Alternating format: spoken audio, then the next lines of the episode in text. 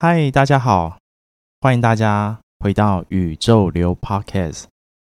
宇宙流 Podcast 是一档透过我们的分享跟讨论，让你对生命、人生有不同的看见以及想法。宇宙流，我们都来自于宇宙，就让我们顺应着宇宙，持续流动下去吧。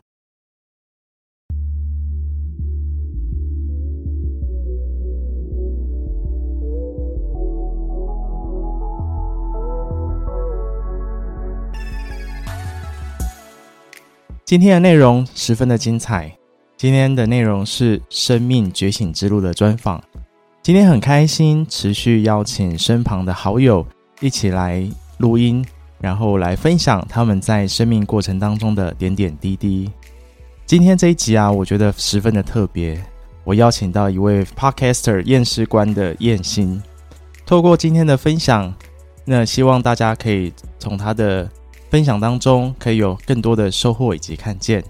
接下来就让我们以最热烈的掌声欢迎今天宇宙最美的燕心，欢迎燕心。大家好，我是燕心。萨拜迪麦，你今天过得好吗？那希望大家都是萨拜迪卡。哇，今天很开心可以邀请到燕心。他刚前面那一段泰文的那个自我介绍是吗？打招呼，萨拜迪麦是就是问说，哎，你今天过得怎么样？然后萨白迪卡就是指我今天过得很好，那就顺便跟大家分享，在泰国，我们如果在台湾，我们会说，哎，Roger，你今天过得好吗？那有时候 Roger 可能就，哦，今天嗯还好诶，或是一般般。但在泰国的话，我们都只会回答萨白迪卡，除非是很熟的朋友，因为如果今天你跟他回了，嗯，maybe 还不错，或者是锤锤啊等等，他会想说，哎，你是不是动手术了，还是你进医院？他们会觉得这是一件非常严重的事情。所以在泰国，我们在问候、在回答的时候，我们就是统一，就是萨拜迪卡，就是告诉他说我今天过得很好，即便早上可能被公车 A 到脚啊什么的，我们还是会说萨拜迪卡这样。哇，谢谢燕心这么详细的解释。哎，说一下，就是我们之前本来第一次录音的时候，本来是要约在泰国跨海录音这样子。对。但是因为当时在录音的时候，就是发现泰国的网速不是很稳这样子。对，没有错，他明明是五 G，他打游戏没问题，然后就偏偏录音就是出事情，而且录音这么低流量的事情，他没办法帮我处理。泰国就是网络会偶尔，他突然想要打瞌睡，maybe 可能那时候是午睡时间，或是他刚好要去煮饭，我不知道。反正网络就是会突然间，真的是突然间就不工作了。就完全不理你这样，因为上次在本来要录没录成，所以就是我们这一次就直接约实体来录音，然后可以见到燕心本人，然后能够一起来录音，我觉得十分的开心。那说到就是我跟燕心的认识，其实要就是因为有一位共同朋友而认识了燕心。那我在跟他认识的过程当中，虽然我们认识其实没有很长，但是在这个过程当中，其实看到在我眼中的燕心，他是一位非常。十分的有活力，然后也非常做自己的一位一位友人，所以在他身上我看到了很多很闪亮的气质。应该说，在我的眼中，我是觉得他是一个闪闪发亮的一个状态。然后我就觉得很好奇，我就想说，诶，这个人怎么可以这么有自信，然后很有气质，然后也很做自己？但是他他其实所有的事情还是会面面俱到，把每个人都照顾得很好。所以在这样一个这样的一个机缘之下，我就想说。我好想去多认识这个人，后来也知道说，诶，他同时也在录 podcast，那更引发我的兴趣。我就想说啊，那一定要大家都是一起，就是在声音的这样一个领域当中，那一定要邀他来做今天的专访。那所以一开始啊，其实想要就是请燕心来稍微简单来介绍一下验尸官这个 podcast 好了。验尸官的那个来源，其实要是燕心这个名字先出现，然后才出现的验尸官。然后我先解释一下“彦心”这个词，因为本人也不是真的彦心，也没有去那个就是拍 AV 什么都没有哦。验尸官，诶，彦心这个名字的出现呢，原因是因为我有一次在日本旅游，然后我住了一间民宿，然后通常这种给外国旅客住的民宿都会贴一张白纸在布告栏上让大家签名。我想说，如果我只有签我自己的 IG 或者是签我自己的本名，那个气势好像不够。然后我很热衷于让大家知道我是台湾人。所以我就在上面写了“台湾唯一彦心”，然后我是完全完全没有想法，就是突然觉得，哎，这个字很好。每个人都是唯一一个，我没有办法做第一，所以我没有签第一雁行。但我觉得我是个非常独立的个体，所有人都不一样，于是我就签了唯一雁行。后来是打游戏，然后就是玩阴尸路，然后认识了一群跟我一样喜欢另一个 podcast 的朋友们。然后在 DC 上面聊天过程中，就被大家发现，哎，我好像可以讲话，用声音去做表演。然后他们就鼓励我走出来，可以自己做自己的 podcast。所以这一整路，我觉得缘分这种东西真的很奇妙。就像今天认识 Roger 也是一样。我如果没有打这个游戏，如果我没有主动跟他的朋友讲话，我一样是默默在玩我的游戏的话，那就不会有今天的录音。所以我觉得缘分这种东西很奇妙，就是明明是两个不相干产业，然后两个不相关的人，最后却因为可能就是打游戏，或是发生中间的一些不一样的变化，然后就连接在一起。好哟，那大家可以去验尸官的 Podcast，也可以去听听他的这样一个分享。但是呢，我还是要提醒大家一下，因为彦星他在他的 Podcast 节目里面其实是非常奔放的，非常热情的，对，跟宇宙流的调性不太一样。他今天算算是比较知性跟冷静这样子。那其实一开始啊，想要就是跟彦星聊聊说，就是。因为在我的眼中，其实刚刚有谈到说你是非有很自己很闪亮，然后很闪耀的一面。那其实我就很好奇说，就是在你的生命当中啊，你是如何去找到自己的呢？呃，我觉得找到自己的过程里面，是你在人生的每一个阶段，然后你遇到不一样的事情，你会在某某一些事件之后，你会认清一部分的自己跟这个社会。例如，像可能我高中，哎，我国中的时候遇到了我的初恋男友，我那时候就发现，哦，我自己是个同志。所以我觉得认识自己的过程，不是那种可能我今天坐在咖啡厅，然后读了一本书，我就突然觉得，哦，我了解我自己了。原来燕星是一个这样子的人。我觉得不是这样，是在我的生命历程中，我可能遇到了什么事情，然后就做做了怎么样的回馈，然后我从中学习。那这些学习包含处理它，也包含认识自己。然后我觉得我很推荐大家，其实，呃，去认识自己的话，我会建议大家可以给自己一个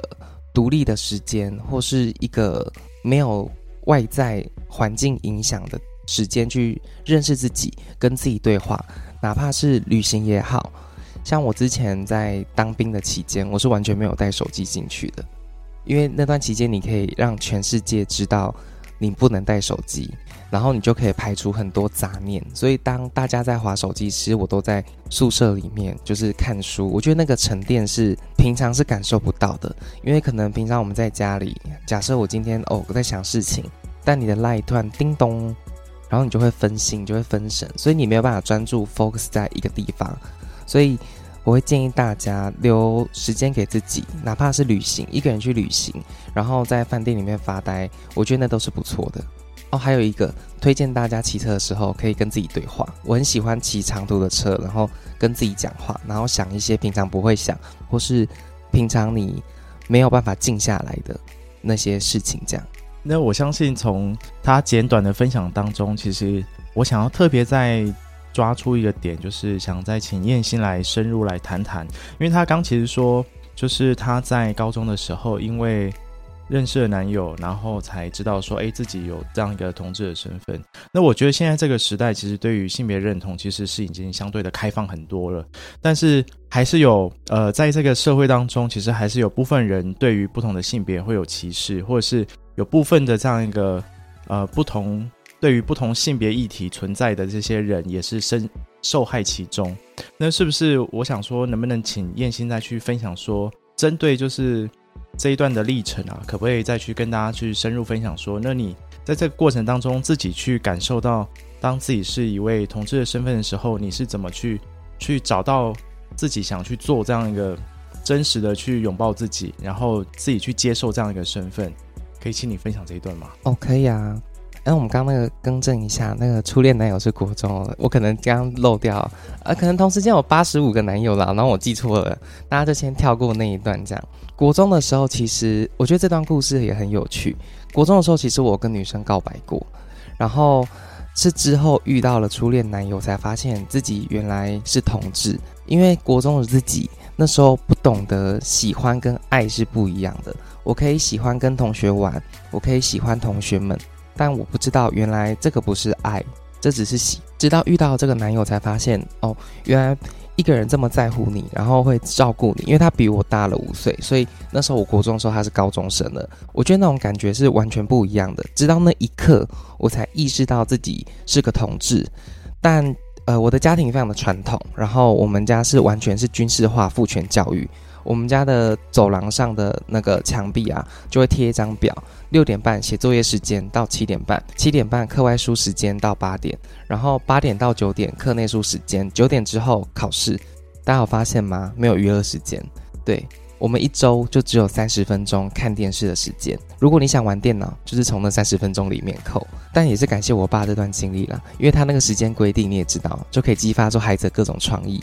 就例如说什么时间偷看电视啊，不会被抓到啊。然后怎么样坐在书桌前面不用脑的时候，爸爸以为我在读书。就是各种创意都是那时候被爸爸激发出来的，也激发出来那个不一样的人格特质。然后我们再回到就是同志的话题。我那时候其实意识到家庭。我其实，在我的自己的观念里面，在这样的家庭长大，我会觉得他们没办法接受，所以我也不敢出轨。其实，我妈一直到我二十几岁，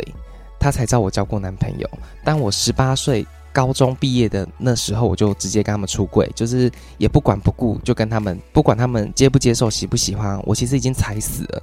就是了了不起，就大家都不要往来，因为那时候我已经确定有自己有大学可以读。然后我也已经应征上一份工作，所以我其实高中是没有，高中毕业是没有过到暑假的。那时候我就是踩死这一点，就是没关系，反正我到台中来，我有工作了，我有自己的金钱能力，然后我可以申请学贷等等的。所以那时候出柜的时候，我是抱着这种必死的决心。那这边也是提醒大家一下，如果你没有独立的经济能力，我建议先不要出柜。我觉得没钱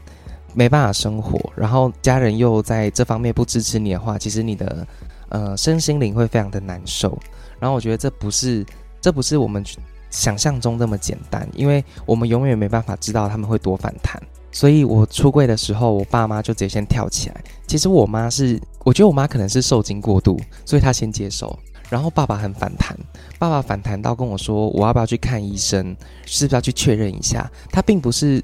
很严厉，我爸可能也是整个吓到过头了，所以他讲出这些话来。然后他就说：“你是不是呃去心理医生啊，去确认一下这种事情？”我就回他：“没什么好确认，我男朋友都交了，而且交往这么久啊，那时候分手啊，那个男友劈腿，那个是另一个故事，那个就是之后再骂他没关系。”我爸就这样跟我讲完之后，我就跟他说：“我觉得我没有生病，为什么你们要把我当成病人？”他就说：“啊，我没有把你当成病人啊，我们只是去确认一下。”我就跟他说：“那什么人会在医院里面？”他说：“病人。”我说对啊，那你就是把我当病人。当下我的反应其实非常激烈，所以我一定不是用这种平缓的语气跟他说，这辈子没有忤逆过我小孩，有一天他忤逆你了，他们整个就是吓到疯掉。因为我从那时候开始就绝食抗议，因为我觉得你们有点太过分了，你们不可以这样子去评断我无法改变的事实，然后。你们不可以去把我当成病患在看待，因为外面的社会很多人都把我们当神经病，把我们当生病的人。但你是我爸妈，我觉得你们不能这么做。然后你知道，从小没忤逆过，忤逆那一次，我爸妈才认知到，他们好像必须要好好的思考这件事情。后来是爸爸先服软，因为你知道，一个快一百公斤的胖子不吃饭是一件非常可怕的事情。然后我从小到大真的没忤逆过父母，因为我没有什么太多自己的想法。所以通常都是他们说什么，我真的觉得没关系，我就跟他说哦，好啊，就这样子没关系。然后直到后来，其实爸爸在一个月内就接受这个事实了。倒是这边要说一下，就是新妈她，嗯，新妈其实在很多时候，她会在言语中透露出她还是有期望我是异性恋这件事。她还是会例如说哦，没关系啦，呃，支持你啊，啊，你，也还没有。长大也还没结婚啊，人生不一定嘛，不要说死这样。但在我的观念里，我会觉得他是真的在关心我，但这样的期许其实会对我造成很大的压力，因为我自己心里很清楚我是什么样子，然后我有些事情是改变不了的。直到后来有一次，新因为新妈都是用没关系，你还年轻，还可以再多试试看，说不定会怎么样怎么样的这种呃心态去面对我是同志这件事。倒是我爸就是一个浑身上下都刺青的人，觉得哦啊，同志啊 gay 就 gay 啊，林北还是没看过啊，林北的外口嘞遭遭总嘛是拢看了啊，我紧。然后我妈倒是那种觉得哦没关系。我觉得我妈妈可能因为我是她儿子，她想要全力支持我，所以她让自己去接受同志的身份。在初期啊，现在我不知道啦。但初期我我其实感受到妈妈的内心其实是挣扎的。直到后来有一次，我很认真，那应该也是我，我觉得那应该也是我不知道哪来的神经病，就是找妈妈跟她讲这么重的话。我在车上跟我妈说：“呃，妈，如果你一直抱有这样子的想法，就是觉得我可能会成为异性恋，或是我还没有长大，我可能以后会改变自己的话，我就很直白的跟她说，这样会造成我非常大的压力，我会非常的不快乐，因为有些事情是我做不到的，然后我也知道我自己这辈子不可能了。”如果你的言谈中还有这些期许，其实我会非常的不快乐。但我我觉得没有关系，如果你不支持就不支持，因为支不支持我们都还是家人，所以我觉得是没有关系的。你可以大方的告诉我你不喜欢，或是你觉得怎么样。然后那一天我妈少数的没有回我话，她就很安静沉默。然后我朋友那时候坐在我们家后座，他快吓疯了。他现在他就当下他回到家跟我说，他当下想跳车离开那个地方。哦，回到那个吵架部分，这是最后一点补充一下啊，有点长。那个吵架那部分，我其实觉得那段时间我不应该这么做，因为在我爸妈的年代，他们是五十五十几年次，诶，五十几啊，完了，我怎么跟他们不熟啊？啊，他们五十七年次，maybe 就是五十五到五十七，应该是五十七没错啦，反正他们就差不多那个年纪，在那个年纪的同志破坏是非常的严重的，包括那时候可能兵役啊，一年兵两年，那时候两年兵。同志在里面的群体可能会有非常多的不公对待，或是在这个整个社会价值下，其实同志是非常可能被人家瞧不起的。所以我觉得我当下不应该跟我爸吵架，原因是因为他的同志的世界跟我现在已知的同志的世界是完全不一样的。所以我觉得他是更多的是因为他担心，没有人教我们怎么做父母，因为我们都是第一第一次成为爸妈。更没有人告诉他怎么成为同志的爸妈，因为可能在他那一代，同志是不能承认的。最后他们一样娶妻生子，然后演变出同妻这种东西来。所以，我后来其实我是告诉我自己，我不应该生气，因为他当下没有理解我，我当下也没有理解他。嗯，所以我后来其实有检讨这件事情。其实听完这一段很感动诶，因为我觉得，我觉得真的是当你能够从。认知到自己要的是什么，跟自己是什么，然后到虽然虽然你的做法上很真的真的蛮蛮激动的，就跟父母就是抗争到底的感觉。我们家男孩子啊，当然在对干起来，他们可能也没想到，没有想到我会真的对干起来，因为你知道，完全我完全在他们的想象范围外，因为他们这辈子没有想过我会大声讲话。哦，真的，我就是那种随便啊，哦好啊，爸爸说什么，而且我们家哦我们家是三兄弟，然后只有我会撒娇。因为哥哥就是极度阳刚的大直男，然后弟弟就是极度阳刚的小直男这样子，然后我就夹在中间。我我妈可能太想生女儿了。其实其实我刚刚听完听完的这样一个过程当中啊，我想说有几个地方可以再深入再跟彦星来就是聊一下。尤其当中，其实我我觉得当你决定要去跟父母亲去坦诚跟说出这一切，然后自己也。就是决定没有给自己后路了，就是这样豁出去的时候，我想问问说，就是这个过程当中，其实你的内在是怎么样会有这样的一个勇气？这辈子没有叛逆过，然后就像有些事情你要尝试，然后你尝了一点甜头，你觉得啊好开心哦。我从我租屋的地方跟工作地方骑摩托车回到家，只要一个小时，但我就很少回家。我觉得是可能我真正的自己在那样的环境下压抑太久了。或者是我没有感受到压抑，就像我刚刚说的，我是个觉得什么都没关系呀的孩子。我的行为表现跟我的内心告诉我自己是真的没关系。那当下的我真的也是没关系，但我觉得可能在某些时刻，我想要叛逆的时候，我把自己压下来了，然后长期累积，然后直到那一次爆发，我真的觉得是他们好像触碰了一个彦星自己也没有发现的地方。我觉得是他们是个开关。或许没有那场架，我也不会这么勇敢，或是或许他们当下给我的反应在我的预期之外，所以把我觉得他们把另一扇门打开，然后把彦星这个人格放出来，嗯，所以我觉得我爸某种程度上应该是那把金钥，因为在他讲这些话之前，我是想跟他好好沟通的，真的，因为我也没有想过我对他们大小声，我是真的，一楼在讲话，我们家有三层，一楼在讲话，三楼都不敢动，因为他们没有想过这么大的声音是我的声音，所以整个家就是呈现一个爆炸的状态。我就先跟我妈吵完一架，再跟我爸吵一架，然后我哥跟我弟，我觉得兄弟比较不一样，嗯，兄弟可能比较年轻，然后我哥身边其实很多女同志的朋友，所以我觉得可能环境跟年纪接受的东西是不一样的，所以哥哥跟弟弟那时候就是，哎，我哥哥跟我弟好像是我们家唯独没有来找我吵架的人，认知到自己更勇敢是因为我做足了准备，我是个很喜欢做准备的人。但通常我做完准备都不会执行它，就是我会把准备写好，我会把报告书写好，然后把日程表写好，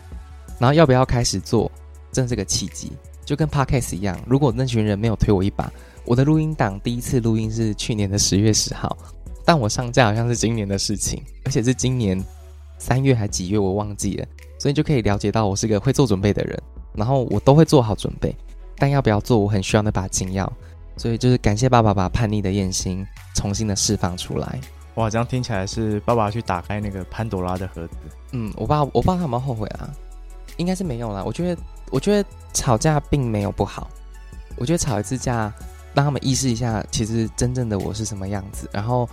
我觉得那次沟通是很有效的。那我好奇，问一下，就是说，其实过去的你都是，你刚刚自己也谈到说，你都是会顺应，或者是你都会去接受。那你是什么时候开始意识到说，哎，自己不能够再去顺应，然后真的要去聆听自己内在的声音呢？我意识到这件事情就是我妈的那些期待，因为我真的做不到。嗯，我当当我开始从我国中交的男朋友，我知道自己没有办法喜欢上女生的时候，我觉得那时候就已经埋下种子了。所以我觉得爸爸打开了宝盒会这么可怕的原因，是因为那个宝盒在长时间的累积里面的宝物。从国二交到男朋友开始，我那时候不敢讲，不敢做，我害怕社会给我的压力，我害怕父母给我的压力，我害怕别人的眼光，所以约会偷偷来，什么都偷偷来。所以我觉得那时候就已经埋下很多叛逆的种子，跟一些声音可能在我的内在里面。但当下我通常都过得很快乐，所以我我没有意识到那个真正自己。直到爸爸打开，我才发现哦，原来累积这么久的东西是真的会爆炸的。嗯，所以我觉得那个不是，那个应该不是一时之间的。不过，情绪这种东西，其实有时候我们感知不到，嗯，都是那种当下才想到，哎，好像那时候怎么样怎么样怎么样，所以我才会觉得爸爸打开了潘多拉宝盒，但宝盒里面的宝物不是一天累积的。那我想再询问一下，就是说，其实你刚刚有谈到说，其实妈妈给你的期待是一个非常非常大的压力，你在这个过程当中听到了妈妈期待，到你现在其实能够。刚其实也谈到说，可以让妈妈去放下这样一个期待。那这个过程当中，你自己如何去放下那些家人对你的期待呢？我不做做不到的事情，我知道我自己做不到。然后，如果如果我的家人，我自己的观念是，我觉得如果我的家人没有办法接受这样子的我，那没有关系，那就这样子吧。因为过最后要过一辈子是我自己。然后，如果我要背着爸妈的期许去跟一个女生结婚，好了。最后那个女生受伤了，我也受伤了。我觉得这是很多悲剧。所以如果真的是家人，真的是爱我，我觉得你爱我就要爱我全部。嗯，而且我们是血缘关系，我们今天不是一个随随便便就可以结束的关系。但掰了我也不知道新妈现在有没有完全接受。不过我在新妈面前非常的做自己，就是我阿姨跟我妈一起出去，我跟我阿姨一起看帅哥，然后跟我阿姨大肆讨论，所以我是完全没有在我妈。面前就是要装一个阳刚，或者是要装一个男孩子应有的，就是你知道社会价值定义上面直男或是男孩子要有的表现。我后来真的是就是完全直接不演了，因为没什么好演的。就在这个层面上，我觉得这是一个改变不了事实，这是一个不能努力而改变的事实，或者是说，我觉得如果今天去爱上一个女生，跟她结婚，这不叫努力，这叫做虚伪，或是这个就是要欺骗，因为。我们例如，我想要，我想要升迁，我是可以努力可以得到的。我觉得这种挑战是我愿意做的，因为这不是做不到的事情，这是可以努力的事情。但我是同志，这件事是我没有办法努力去改变的，因为我觉得改变了这段路，我会很痛苦，而且我明明知道结果会是什么，为什么我要去做？所以如果今天我家人真的是反对，我想说，哦，没关系啊，反正我也住外面，了不起不回家。就是了了不起，就是打死不相往来。我不可能为了别人的期待活一辈子，我也不可能抱着你们期待，等到有一天你们走了，我放下自己的时候，我发现我已经八十岁了。然后你们活到一百岁走掉，然后我人生这六十年我过得很不快乐。然后最后的人生可能我也活到一百岁，剩下二十年我就在懊悔，跟每天想着要不要去死，或是一些负面想法一直笼罩着我，或者，与其这样子，我不如就断了这个关系。真的如你所分享，真的要做自己生命中的主人啊！如果你把自己的选择权或者是自己的生命交交付给其他人的时候，其实你都是活成其他人要的样子，你就无法去成为真正的自己。所以你刚刚这段分享，我真的觉得蛮感动的。然后，然后我觉得除放掉期待这件事情，不不仅只是你刚刚谈到的，就是自己这样一个出柜的过程经历。我相信很多人，无论是在自己的家人也好，或是同事也好，或是朋友交友圈也好，其实都会，我们我们通常都会就是不自觉就会对他人有所期待。那当然，别人也会不自觉对我们有所期待。所以，真的能够去放掉这样一个期待，因为我记得有句话就说：“没有期待也没有伤害啦。”对，就对，没有期待就没有伤害，就没事不要给人家太多期待，好不好？所以，真的是放掉期待之后，你会发现，其实自己才是握有自己生命的这样一个主导权，然后你才能真的去找到自己想要做的事情，然后去活出自己最想要或是最美好的样。那其实想接着再问问燕心说：“诶。因为从其实从刚的这样一个分享过程当中，其实可以很清楚知道，就是燕心在成长这段经历过程当中，自己所经历过的，呃，出柜也好，或是自己开始真的去了大学，然后很做自己，做自己想要的生活，做自己想要的样子，然后他现在也其实也是持续的朝向自己想做的方向前进。那我知道他最近就是刚其实一开始前面他就用泰文跟大家做，因那个泰文的介绍嘛，那其实他在前段时间也去了泰国一阵子，然后因为他内心一直想要去泰国去学习泰文，那在我我印象很深刻，他在去之前，其实在台湾就在学习了啦，然后想要学习更道地，然后更这叫什么更泰的这样的一个泰文，对，更泰的没有错，因为在那边就真的泰到爆，你各种语气，而且他们有些东西是不会写在课本里面的，你就觉得哦太有趣了吧。语助词可以代表一句话，这样哦，那我就哦，原来这个意思是这样子啊，就是你这样你这样红一下，就知道你在干嘛，就是代表很多情绪，就是。对他们的情绪有点小复杂，而且他们讲话真的很适合带各种表情，我非常喜欢台文，热衷，所以可以看得出来他在这件事情上面他有极度的热忱，还有热情，所以其实接下来也想请他来分享说，诶。自己开始想要去学习泰文的这一段过程当中啊，是如何去找到自己想做的事情，然后如何把自己的热情可以投注在里面呢？因为呃，我的我在去泰国前的这一份工作呢，因为疫情的关系，就是有小小的影响到我的忙碌程度。薪水是还好，薪水没什么太大的影响，但是忙碌程度就大大大幅度的降低。但我是一个很喜欢、很热爱把时间填满。包含去工作或是做别的事情的人，突然一间，我发现我的时间好像太多了，我会有点迷失，不知道该怎么办。因为这时候的自己是前进不了的。其实我对于我，我把自己弄得，我很喜欢把自己弄得很忙，然后我就觉得自己的价值在哪里。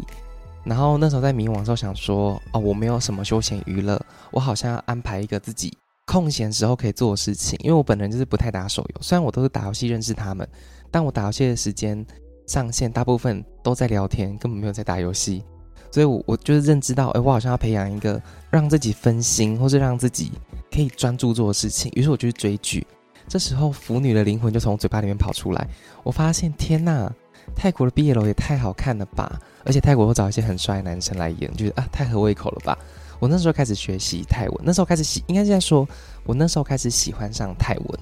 然后学习是因为后来有一个。就是空服员的朋友，他就有推荐我那个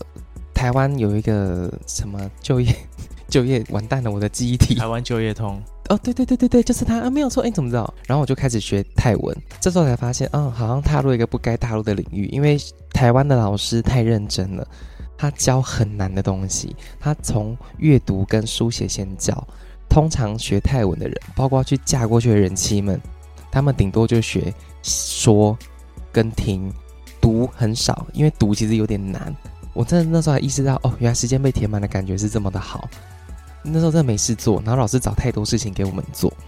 然后直到直到今年，契机点是我觉得我好像已经到达一个岁数了，有些事情我不疯狂一次我就没有机会。我其实很早就决定我想要去泰国一个月，但因为疫情的关系，其实一直在 delay。到今年我才意识到不行，我已经等疫情一整年了。我我觉得我一直在等待，为什么我要一直等待？我明明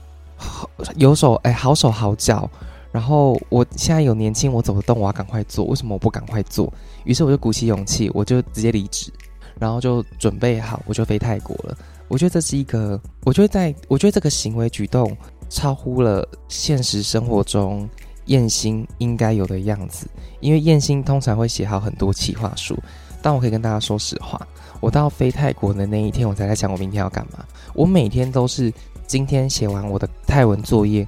然后再想我明天要干嘛。因为这时候同学都会叫我明天要干嘛，就说好，因为完全没有 schedule，完完全全没有。我只有既定的，可能我想要去见我喜欢的人，或是我要去做什么事情，我可能一个礼拜就规划一天的一个小时，其他时间都是 free 的。因为我觉得在那个那一个月里面，我想要做一个现实中不曾出现的雁行，我不要再规划任何一件事情了。我觉得我就顺着我想做，然后不害人。的前提之下，我想做的任何一件事情，因为泰国那时候就是比较那个，我都不敢，我真的是那一阵子都不敢推荐人家来泰国玩。然后我人又在泰国，然后我就很怕人家会就是你知道贴我标签，以为我发生什么事情啊。本人不看新闻，所以其实我不知道发生什么事。我是到后来要回来的前一个礼拜多吧。那时候刚好整个事件大爆发，那时候台湾可能没新闻可以报，所以就报很多报道，收到大量有人关心我是不是来工作的。之前我半夜两点还会去 seven 买东西吃，我真的不知道那么危险，所以我是没有意识的。所以那那在泰国那一段时间的艳星，我觉得是一个更放开包袱，然后更做自己的存在，想干嘛就干嘛。我觉得挺好的。其实听到你这一段的历程当中，尤其你在泰国。又活出不一样的自己，而且真的是你顺应自己的流动，真的很符合宇宙流的这种感觉。你就是一种很单纯的臣服的这种感受。那你觉得这样的一个验心跟之前有做准备验心，你觉得最大的感受的差别在于哪里呢？我觉得，我觉得要做后者的验心是一个内心上的一个挣扎，在台湾可能很难出现，因为台湾有环境压力。我我们还，即便我这么做自己，这么不管不顾，我们有时候还是会在意一下别人的眼光怎么标记你。但我觉得到泰国去是一个完全陌生的环境，你你就像新生儿一样，你打头开始。所以为什么在泰国可以不用规划？是因为我觉得，诶，我今天我不规划事情，我也不会影响到别人。但如果在台湾，我的工作日程去影响到他人，我们就被贴标签，我们会被讨论，然后我们会接受外来的很多。可能言论啊，或者是或者是一些不想听到的事情，或是压力，包括可能你呃台湾好了，你可能今天跟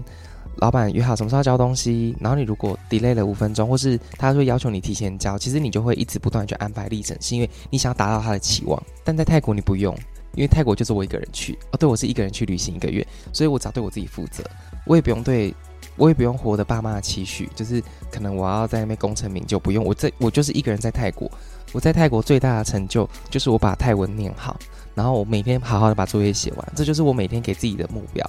所以当外在环境因素影响已经不存在了，我已经没有那些社会环境压力之下，我觉得我才有办法做一些不规划的雁行。所以相较于在台湾的雁行，我觉得在泰国的雁行是一个。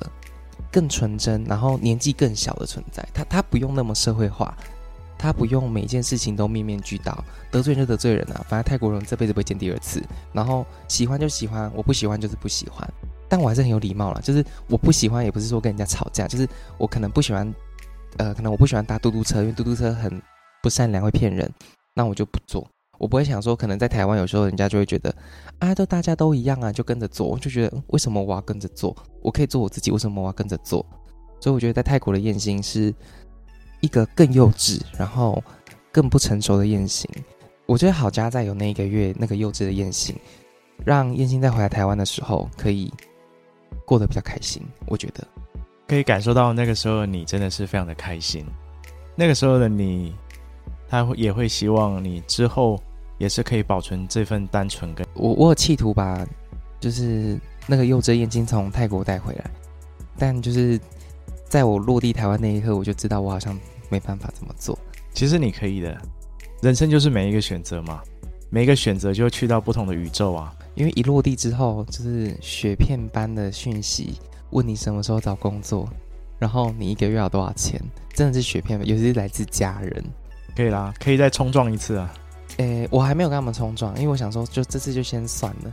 但因为我们家人都比较可能活在社会所谓定义的功成名就上面，就是他们的薪资水平，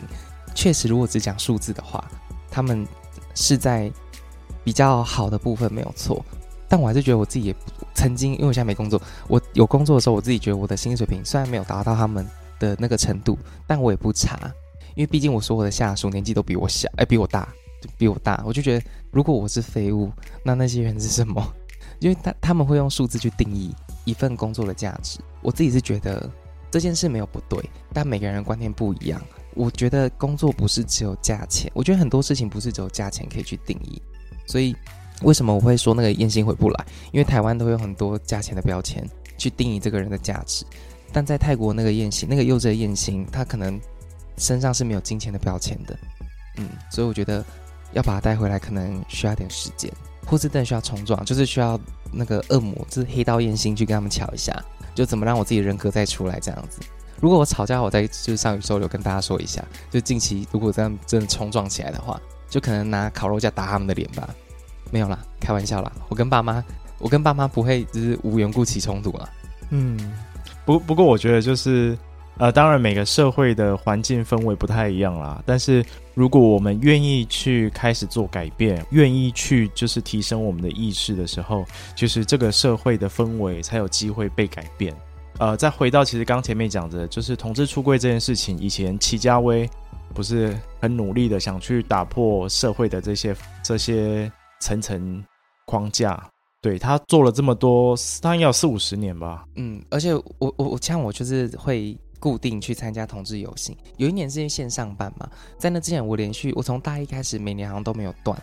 然后我不知道为什么，我每次看到齐家威在天桥上面挥那个彩虹旗，我就很想哭。可是他其实也没干嘛，他就在那边挥彩虹旗。其实我站上去我也可以挥彩虹旗，但就是你看到他。maybe 有可能是因为他年纪就是比较长，然后在上面就有一种受风寒的感觉，就很想哭。没有啦，我不知道为什么，真的就是你看到他们挥旗子，你也不知道为什么哎、就是那个感动是莫名其妙，你知道吗？如果一样换一样是另一个老人，然后在挥旗子，你就觉得哦，谢谢你哦，谢谢，但你不会感动。但不知道为什么换成齐家文，就有一种莫名的，应该说他经历过这样的一个时代，然后然后还是能够站在那边带领着大家，我觉得这个是感动的来源。嗯，而且他的付出是我们看得到的，嗯，啊，他又瘦成那样子，然后站在那么高的地方，然后觉得天哪！我一开始其实没有意识到他的故事，是第一年看到，哎，怎么有一个怪怪北北？因为他就是也穿，他一定穿得很显眼，不不是亮丽的颜色，但是一定很显眼，因为他的服饰不是 T 恤，嗯，然后他一定会站在一个很高的地方，然后挥旗子。我会发现他，因为突然很多人就对那个方向就是尖叫跟呼喊，我想说，嗯。我一开始其实想说是是什么，是要跳下来还是怎么样？因为我觉得很害怕，因为毕竟在争取人权的这条路上，其实很多勇士跟斗士们，他们都是以自己的生命去让新闻发光发亮。所以我那时候第一个意识想，天，他不是要跳下来吧？我很担心。后来发现旁边人的情绪好像不太一样，我才去了解他。这是一个小插曲，这样也真的他的努力啦，然后真的。台湾也能够在前几年不是可以开始呃同性婚姻合法化，然后真的让同性这件事情，或者是甚至性别这个标签能够慢慢的被撕下来。大家在看待每一个人时候，就不见得一定是用男性或女性这个标签来去定义某个人。我觉得这个是一个很大的进步跟历程。所以刚其实就是燕心谈到许多这种就是社会上的压力也好，父母的期待也好，其实都是都是。一个过程啊，就以我自己家为例好了，就是我以前我印象很深刻，我阿嬷那时候我还小时候的时候，我阿嬷会跟我说啊，你一定要当老师才会有钱赚，然后才会有那个，因为当时在二三十年前，那时候老师其实他的在社会上声望是高的啦。大家说啊，你是老师或者你是律师，你是什么师的，大家会觉得啊，你薪水好，然后声望高，所以那时候。我阿嬷从小对我的期待就是啊，你长大之后要当老师，然后，小时候也就是说哦，我长大应该也会当老师。那殊不知到现在这个时代的时候，老师其实是要考上老师是很不容易的。然后老师薪水又低，工时又高，然后要被小孩摧残，对，所以其实其实就是整个时代都在变化，所以其实真的是透过我们自己愿意去能够提升这样的一个意识，然后能够提升自己，然后才有机会能够去让这个社会开始有转变的机会。那今天非常感谢燕心的分享，那真的也如同最后刚刚燕心跟大家分享说，这个社会其实当然听起来是有一点悲观啦，就是。有很多的框架跟很多的期待，或者是这些很令令人心烦的这样一个状态。但是我觉得最重要的是，在这个过程当中，也透过大家听到今天燕心的分享，听到他的生命过程当中，其实他能够从选择他去做他自己要的样子，活出自己要的样子这件事情，我相信大家也可以从自己生活当中也去感受说，那我自己要的样子到底是什么样子呢？那或者是你想要的选择是什么？我们能不能够就是有意识的去选择，选择我想要去过的生活，或是我想要做的工作？那能不能够去选择放下他人对我们的期待呢？呃，我觉得这是在这次专访当中想要带给大家的。那最后最后，想要请燕心啊来跟大家推荐，再推荐一次他的这样一个 Podcast 验尸官。嗯，大家就是如果你喜欢瞎闹，然后你喜欢各种离题，然后你喜欢娱乐性质高一点的，你也知道宇宙流含金量非常的高，它跟验尸官完全没有关系，因为验尸官通常标题跟专访对象跟内容都有点小小的出入。本人就是热衷于离题，然后热衷于就是我在每段访问里面会找自己想要知道的事情知道，然后剩下那种普罗大众会知道的事情我都没兴趣。所以如果你也喜欢这种瞎闹的 podcast 的话，就欢迎来订阅验尸官。那还是要跟大家就是预警一下，我今天在宇宙流不知道是吃了镇定剂还是怎样，因为我原本其实 Roger 跟我说我可以做我自己，可以发疯没关系，但我听到他的音频，我突然觉得。我突然就有一种，我有一种想吼，可是我觉得，嗯，我好像不用吼出来。我就是那个感觉真的是很不一样。你有一种就是让人家，我不知道，反正我现在对面就做了一一瓶镇定剂，我现在整个人很镇定，就是很平静和缓，在分享每个故事。不然通常讲到爸妈那一段，我应该会来一点就是不一样的情绪，然后顺便检讨一下我爸妈之类的。所以如果你也喜欢这种瞎闹的故事，然后喜欢那种嘈杂的声音，因为我们有时候里面会有。大量的笑声，因为本人就是有时候没主题，然后又懒惰，我连讲笑话都可以录一集，所以如果你有兴趣的话，可以来订阅验尸官。好的，那大家一定要去订阅跟收听验尸官。那当然在，如同刚燕信所说的，那在宇宙流今天的专访，它是呈现一个非常镇定跟知性的状态。那当然也可以就是感受一下不一样的他，跟真的他在验尸官节目当中真的很。完全的放开，然后很热情，大家有机会去可以聆听。那另外也可以来追踪验尸官的这样的一个 Instagram，他在上面有很多就是他自己的生活，或者是他在呃录节目过程当中很多很闹的事情，他都会把他这些点滴都把它就是抛上去，大家也可以 follow 他的这样一个 Podcast 的人生这样子。好的，那。最后的最后啊，也是再跟大家提醒，就是说，就是喜欢宇宙流的节目啊，那也可以欢迎大家就是持续的收听，然后也可以追踪宇宙流的 Instagram。最重要的是，大家如果喜欢聆听这样一个不同专访的这样一个生命故事啊，大家也可以把这样一个音档啊，把这样一个节目分享给身旁的友人还有家人。那今天宇宙流就跟大家分享到这边，那再次谢谢燕心，谢谢，谢谢，谢谢 Roger 的邀请，谢谢，谢谢。